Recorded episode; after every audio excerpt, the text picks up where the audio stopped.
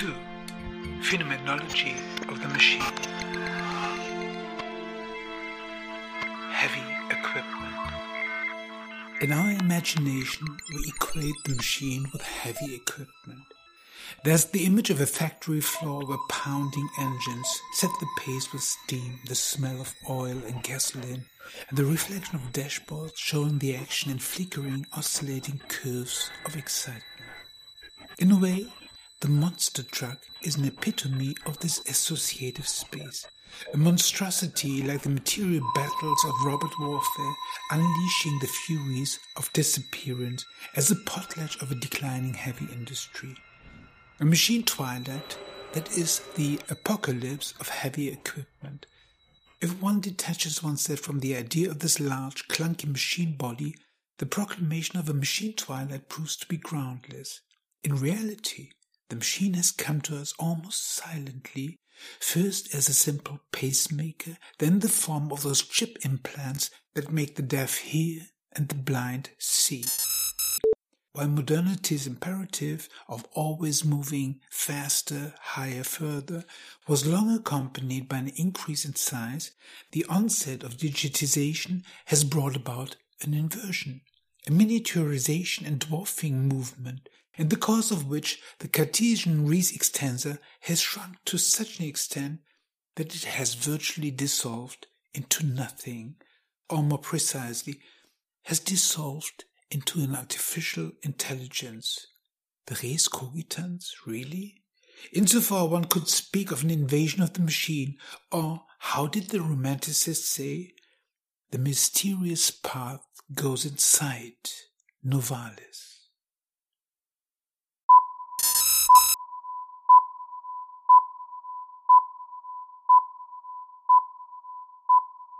General overhaul and rebuild. That we imagine ourselves in postmodern times is an expression of a historical turn in which the manifest, tangible world has been lost from our view. More precisely, a user interface that's put itself between us as a surface, giving us back what we can no longer see. Nevertheless, it would be premature to deduce the end of modernity from this, as the talk of postmodernism implies for the idea of progress has by no means become superfluous, but it has only been unleashed even more by a change of form. The material device has been replaced by the simulacrum, a strange spirit body that mocks all of the body matter discussions of Cartesian origin. As in the fairy tale of the hare and the hedgehog, this spiritual body always precedes its material counterpart. However, it's always there is not an expression of immobility, but of the fact that the symbolic body, stripped of its corporeality, is able to travel at the speed of light, while the res extensa pays homage to a backward mode of locomotion. Paradoxically formulated, the speed delirium of modernity has overtaken the body. From now on, the increase in speed is no longer the result of catapulting bodies faster and faster through space, but from the fact that the distance through which the information passes during its processing becomes shorter and the bodies transformed into symbols are translated back into corporeality after their processing. This moment of symbolizing space shrinkage is the program of processor architecture. After the first integrated circuit saw the light of day and was incorporated in 1958, transistors became so densely packed that quantum effects began to have a disruptive effect, forcing researchers to stack the structures which previously had been arranged on a two-dimensional circuit board on top of each other, thus bringing the third dimension into play. In any case, the progress is not due to an acceleration increase but to space compression, that massification of energy which we understand as black hole that is unseen because of its unrecognizability. Insofar, it's not the project of modernity that has changed, but only the direction in which one looks. Progress, the ability to take smaller and smaller steps.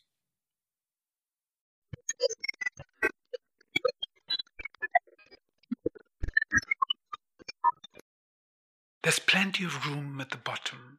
When the great physicist Richard Feynman announced this maxim of nanotechnology at a lecture in 1959, he linked it to two challenges. The first was to design a miniature motor, which was solved just one year after the task was set, and the second one was to shrink the representation of a letter to such an extent that the entire contents of the Encyclopaedia Britannica would fit on the tip of a needle. With this claim, the physicists had taken the great question of medieval scholarship to its extreme, the question of how many angels can dance on the point of a needle. But while this image, where there are neither angels nor saints nor heaven, as an expression of divine placelessness for the mystical thinkers was obviously absurd, Feynman's agenda describes the conquest of a hitherto invisible world. Insofar, Feynman's challenge marks a shifting of the ground into a realm withdrawn from our sensory apparatus that is, nevertheless, still a reality. Only here are no longer any angels, but molecules, particles, and electrons that dance around.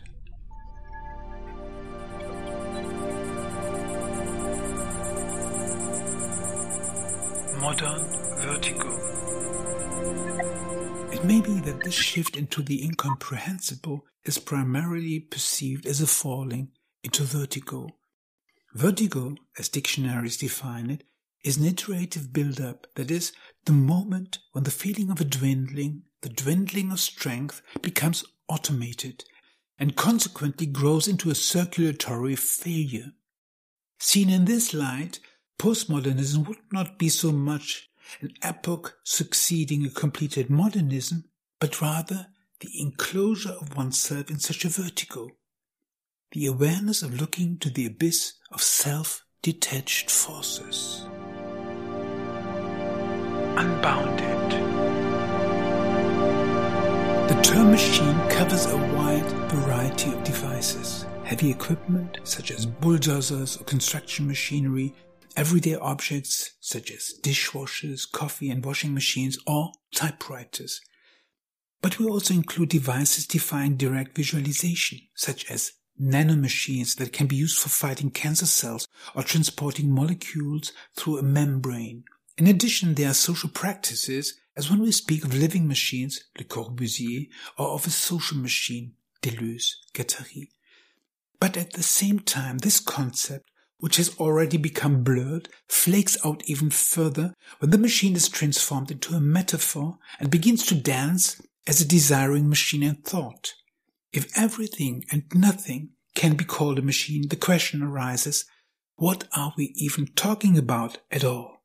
And isn't a software program, contrary to what Venter's software-driven machine suggests, also a machine? But how is it possible that the machine, unlike the human body, survives its disembodiment and is even resurrected in a potentiated form? Pseudo solution. One can get out of this affair by speaking of technology or the technological condition of our lives instead of the machine. Nevertheless, this generalization only shifts the problem, as if you wanted to clean a room by spreading the dirt around as evenly as possible over everything in it. Winged words. Technology is the study of how technology is produced. And because this is about something more complex than mere handicraft, techne, it's not wrong to conceive of technology as a mental machine toolbox. However, the talk of technology only makes sense where technology has acquired that life of its own we associate with the concept of the machine, a technical object with its own drive. Technology would be the teaching of how to create self-propelled objects, which required us to turn and examine the first principles of this teaching. Where and how does technology begin? The obvious answer would probably be that technology must have entered the world with the birth of the first machine. However, with this children's question, the problem is by no means solved. On the contrary, if one goes back to where technology is first mentioned, it does not refer to a tangible technique, but the systematic description of rhetoric and grammar. But this suggests the disconcerting conclusion that the machine is first a rhetorical artifice, a word that begins to fly by itself. The closer you get to the machine, the stranger it looks back.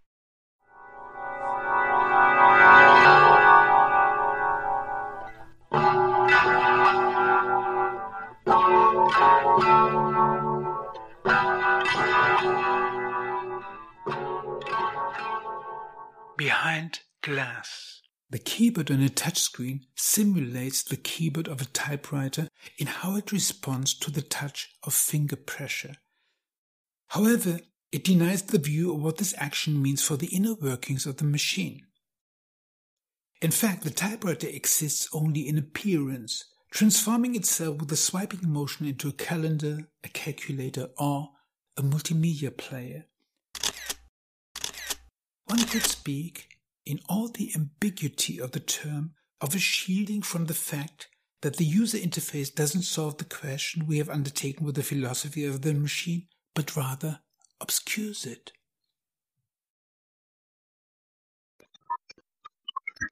Thousandfold. In this skeuomorphism of the computer, that is, the possibility of simulating different surface textures, we encountered the both protean character of the machine and the shawlessness of our question. Of Proteus, the old man from the sea, it is said he was able to transform himself into every imaginable creature, even into water. Understood in this way, the machine could be seen as a magical being which can take on all imaginable forms. But such a hasty answer shatters all of our questions by setting the philosophy of the machine afloat before we've even started our search. For the nanoscientist, teaching modernity to focus on the smallest things, such considerations are sophistic gimmicks. Although the scholastics may have thought about letting angels dance around on a needle, the physicists' molecules, particles, and atoms have nothing to do with metaphysical entities, but with realities. The fact that a scanning electron microscope is required to view them is not an argument against the matter. At best, it makes it clear man is a deficient being, if only because of his physically limited vision. That is why it requires technical augmentation for further development of our limitations. An argument that, with its question of where to, eerily brings back the ghosts of philosophy.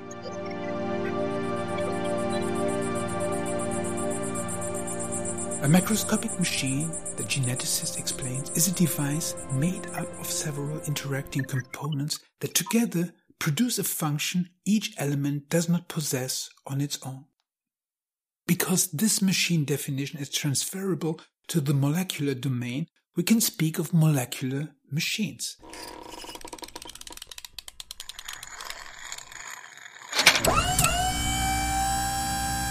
If one asks where this special quality comes from, where the whole is greater than the sum of its parts, an enigmatic concept comes into play as, so to speak, the counterpart of the automaton, life.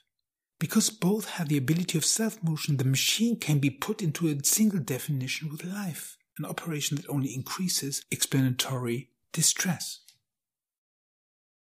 Other researchers, depending on the case, speak of natural and artificial circuits. Ultimately, it's a question of style. If one emphasizes the material machine, the other emphasizes the software, the cybernetic circuit.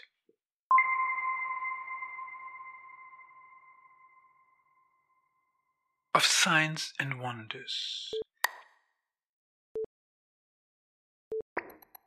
If nanomachines consist of molecules that can also create living structures themselves, one might think that they are those natural automata already discussed by 17th century philosophy, particularly Descartes, in the equation of life and machine.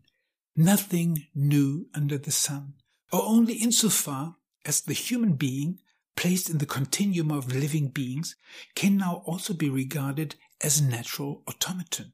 In fact, even in the two tasks that Richard Feynman promoted as desiderata in this lecture, the natural automaton exhibits a curiously dual nature.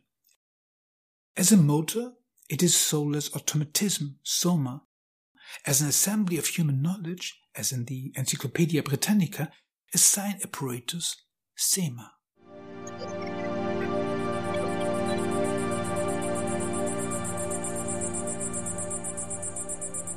Datum to factum.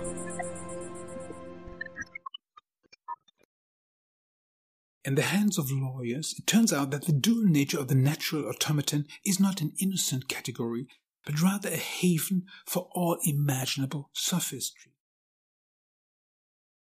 In 1992, for example, the European Patent Office granted patent protection under patent EP 169 672 on all mice, all rodents, and ultimately all mammals, except humans, that have a human cancer sensitizing gene sequence in the genome as a result of genetic manipulation, as well as all their offspring. At the beginning of the genealogy is the reclamation of a copyright, the reification of life. If God's work is considered to be nature given, the contribution of man establishes a property regulation, even more, a new product and creation line.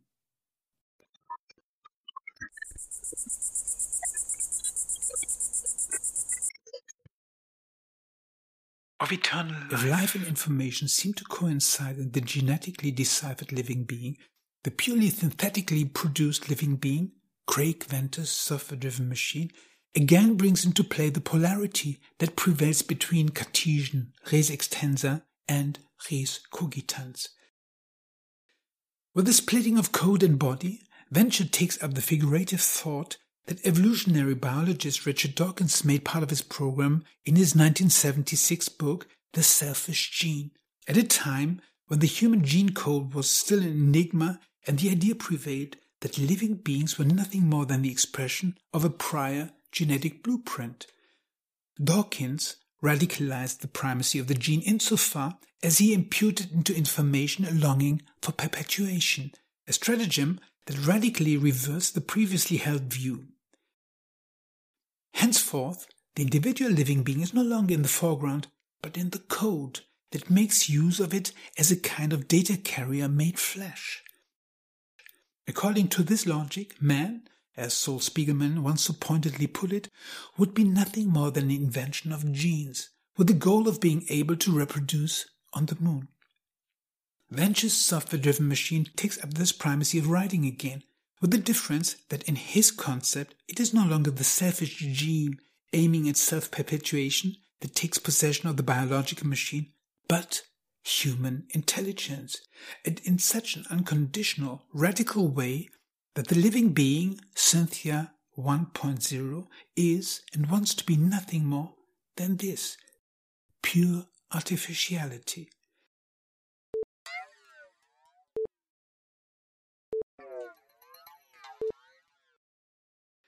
If we remember that the initial task of technology historically accompanied rhetoric and grammar, this appears, with regard also to self marketing, as not entirely absurd. Or why else does the creature contain the credit of its creators and the link of the homepage where you can find more detailed information about it?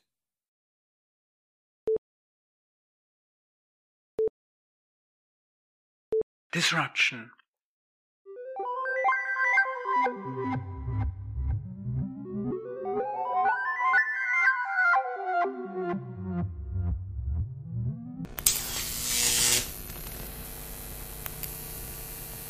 Why does Craig Venter insist on the difference between software and machine? Obviously, because the software driven machine adds a species not intended in creation's natural plan. Accordingly, software stands for the creator who adds something hitherto unthought and unborn to what already exists. This moment of the not yet, the practical disruption of the creation story, adds a dimension to our consideration of the machine that we have not yet considered, the utopian. While evolution exhausts itself in a process of blind combinatorics, human reason can hatch chimeras that meet certain specifications not having been realized in creation.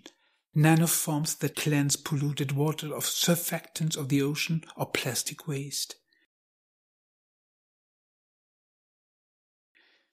In a sense, technology has an inherent moment of placelessness, endowing its creators with the ability to bring a transnational, artificial spirit creation into the world out of nothing.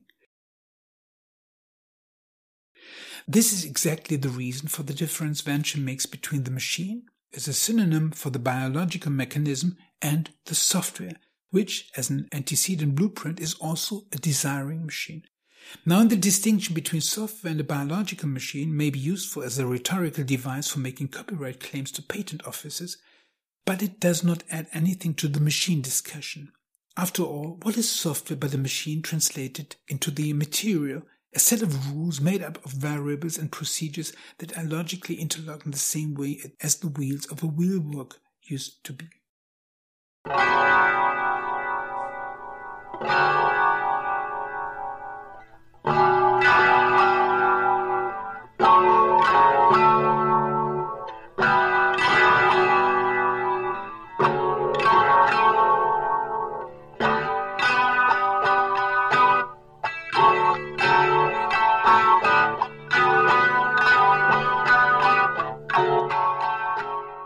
Incorporality. If we put the two building blocks together, the vertigo of digitizing modernity in the moment of the unborn, articulated in the open form of unfulfilled desires, the question arises whether the machine is something material at all. This is precisely the lesson of digitization, dematerialization. What was a typewriter, with keys, roller, type levers, is transformed by the word processor into the description of a typewriter, just as every digitized machine is transformed into the description of a machine. Whatever we input to a computer undergoes a process of mental nuclear fission and is transformed into a sequence of zeros and ones. Of course, one could conceive of the material, or more precisely, the compiled code of the word processor as a machine, but that in turn assumed the environment of an operating system in which this code can be read and executed. And from here, you go back to the machine code and then back to the electrical voltages in the processor. Ultimately, the message is in the computer, nothing is what it is. Just as the skeuomorphism of the user interface makes me think I'm dealing with a piece of paper or wood, it's all pretense. A letter, the description of a letter, a number, the description of a number, a machine, the description of a machine.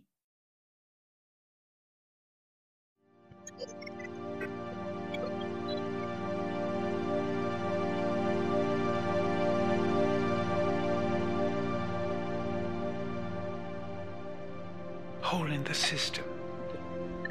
The disembodiment of the machine is already anticipated in Jacquard's punch card, in which the hole, as a marked absence, has taken the place of the material sign. When a wire hook hits such a hole, it automatically grabs the weaving threads. As far as the overall mechanism of the Jacquard loom is concerned, the dematerialization of the sign is the physical detachment of the control program from the machine body. This leads to that process of abstraction for which we have coined the terms hardware and software. In fact, the novelty lies precisely in this dematerialization. For the Middle Ages already knew control mechanisms that could be understood as a form of proto-programming, gear train rollers that could be used to control the ringing of bells and the movement of figures in cathedrals. There, the machine's programming was physical incorporated into the shape of spurs, while the holes of the Jacquard looms allows for the use of any number of exchangeable programs by transferring the control to the punch card, and by doing this initiates a skinning process of the sign. Not only does this outsource the intelligence of the machine, but it also allows for the use of future programs that have not yet been invented. By seeing the hole in the system, we are seeing nothing other than the system itself, where the machine is transformed from a closed entity to one that is structurally open in the future and capable of being upgraded.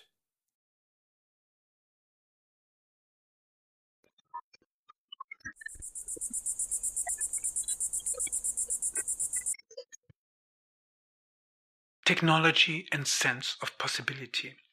As realized utopia, the machine carries a dichotomy.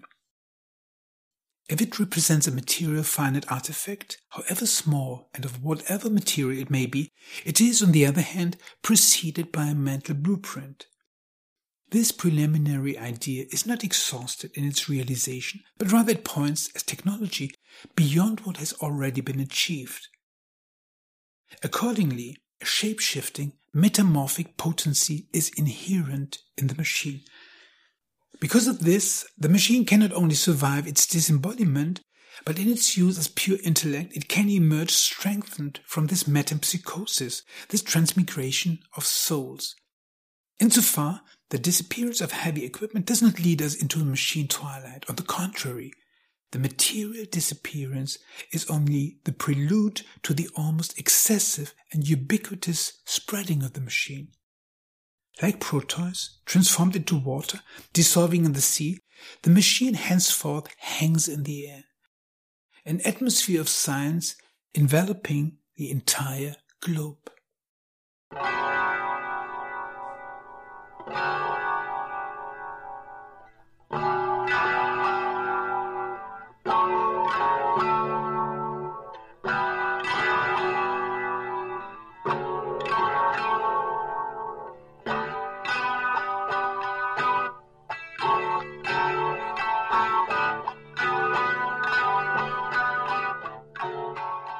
The universal machine.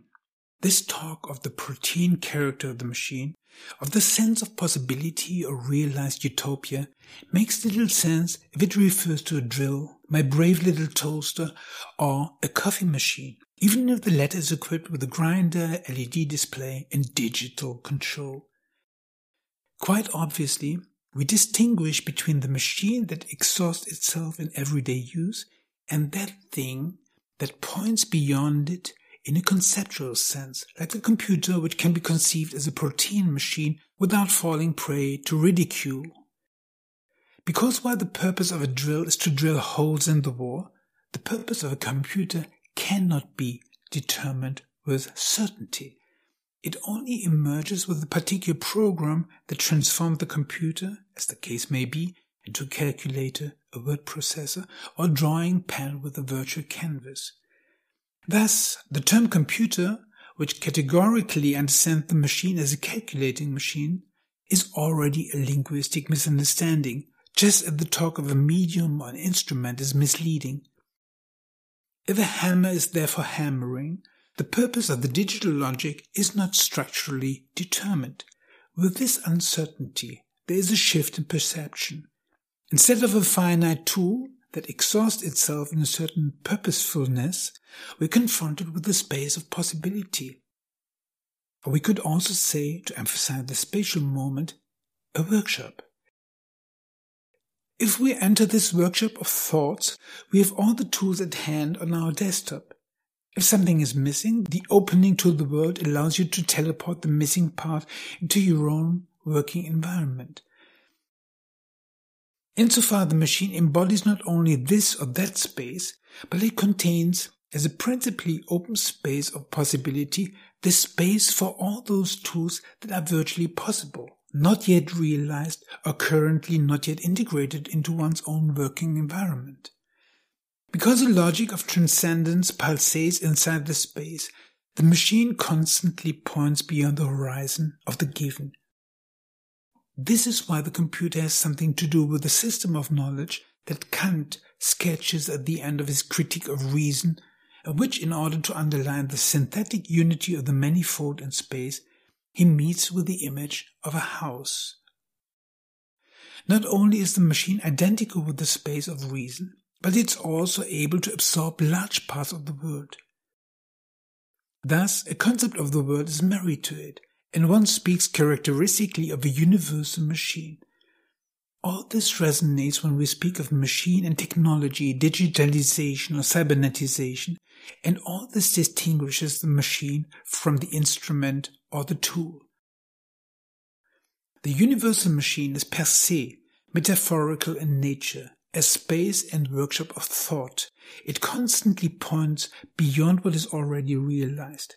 In the sense of telematics or remote action, this crossing not only has a spatial dimension, but can also be understood as a form of inventory. Accordingly, accordingly, the machine could be thought of as a library. No, as an encyclopedia of all that exists or is yet to come. Simulated parallel universe. With this in mind, it would be possible to narrow down the area where the computer can be seen as a tool.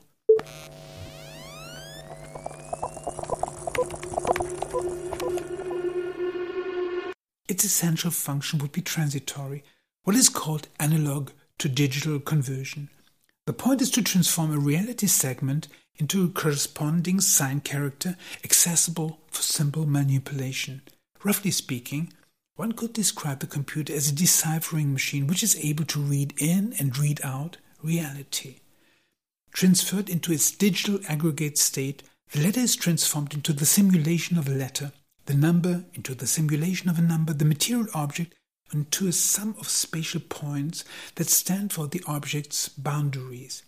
Because the machine is able to assimilate the entire world, it appears as a world simulation, a parallel world in which possible futures are played out.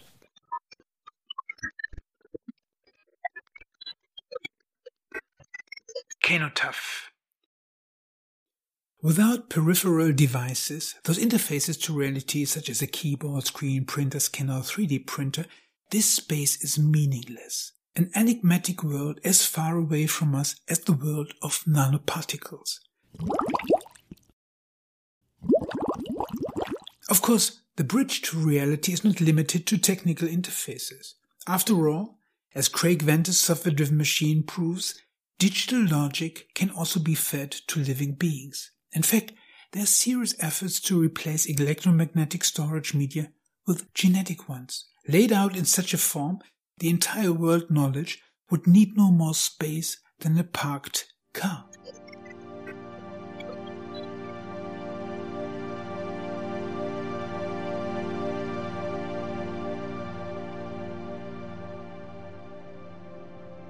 In the blind spot.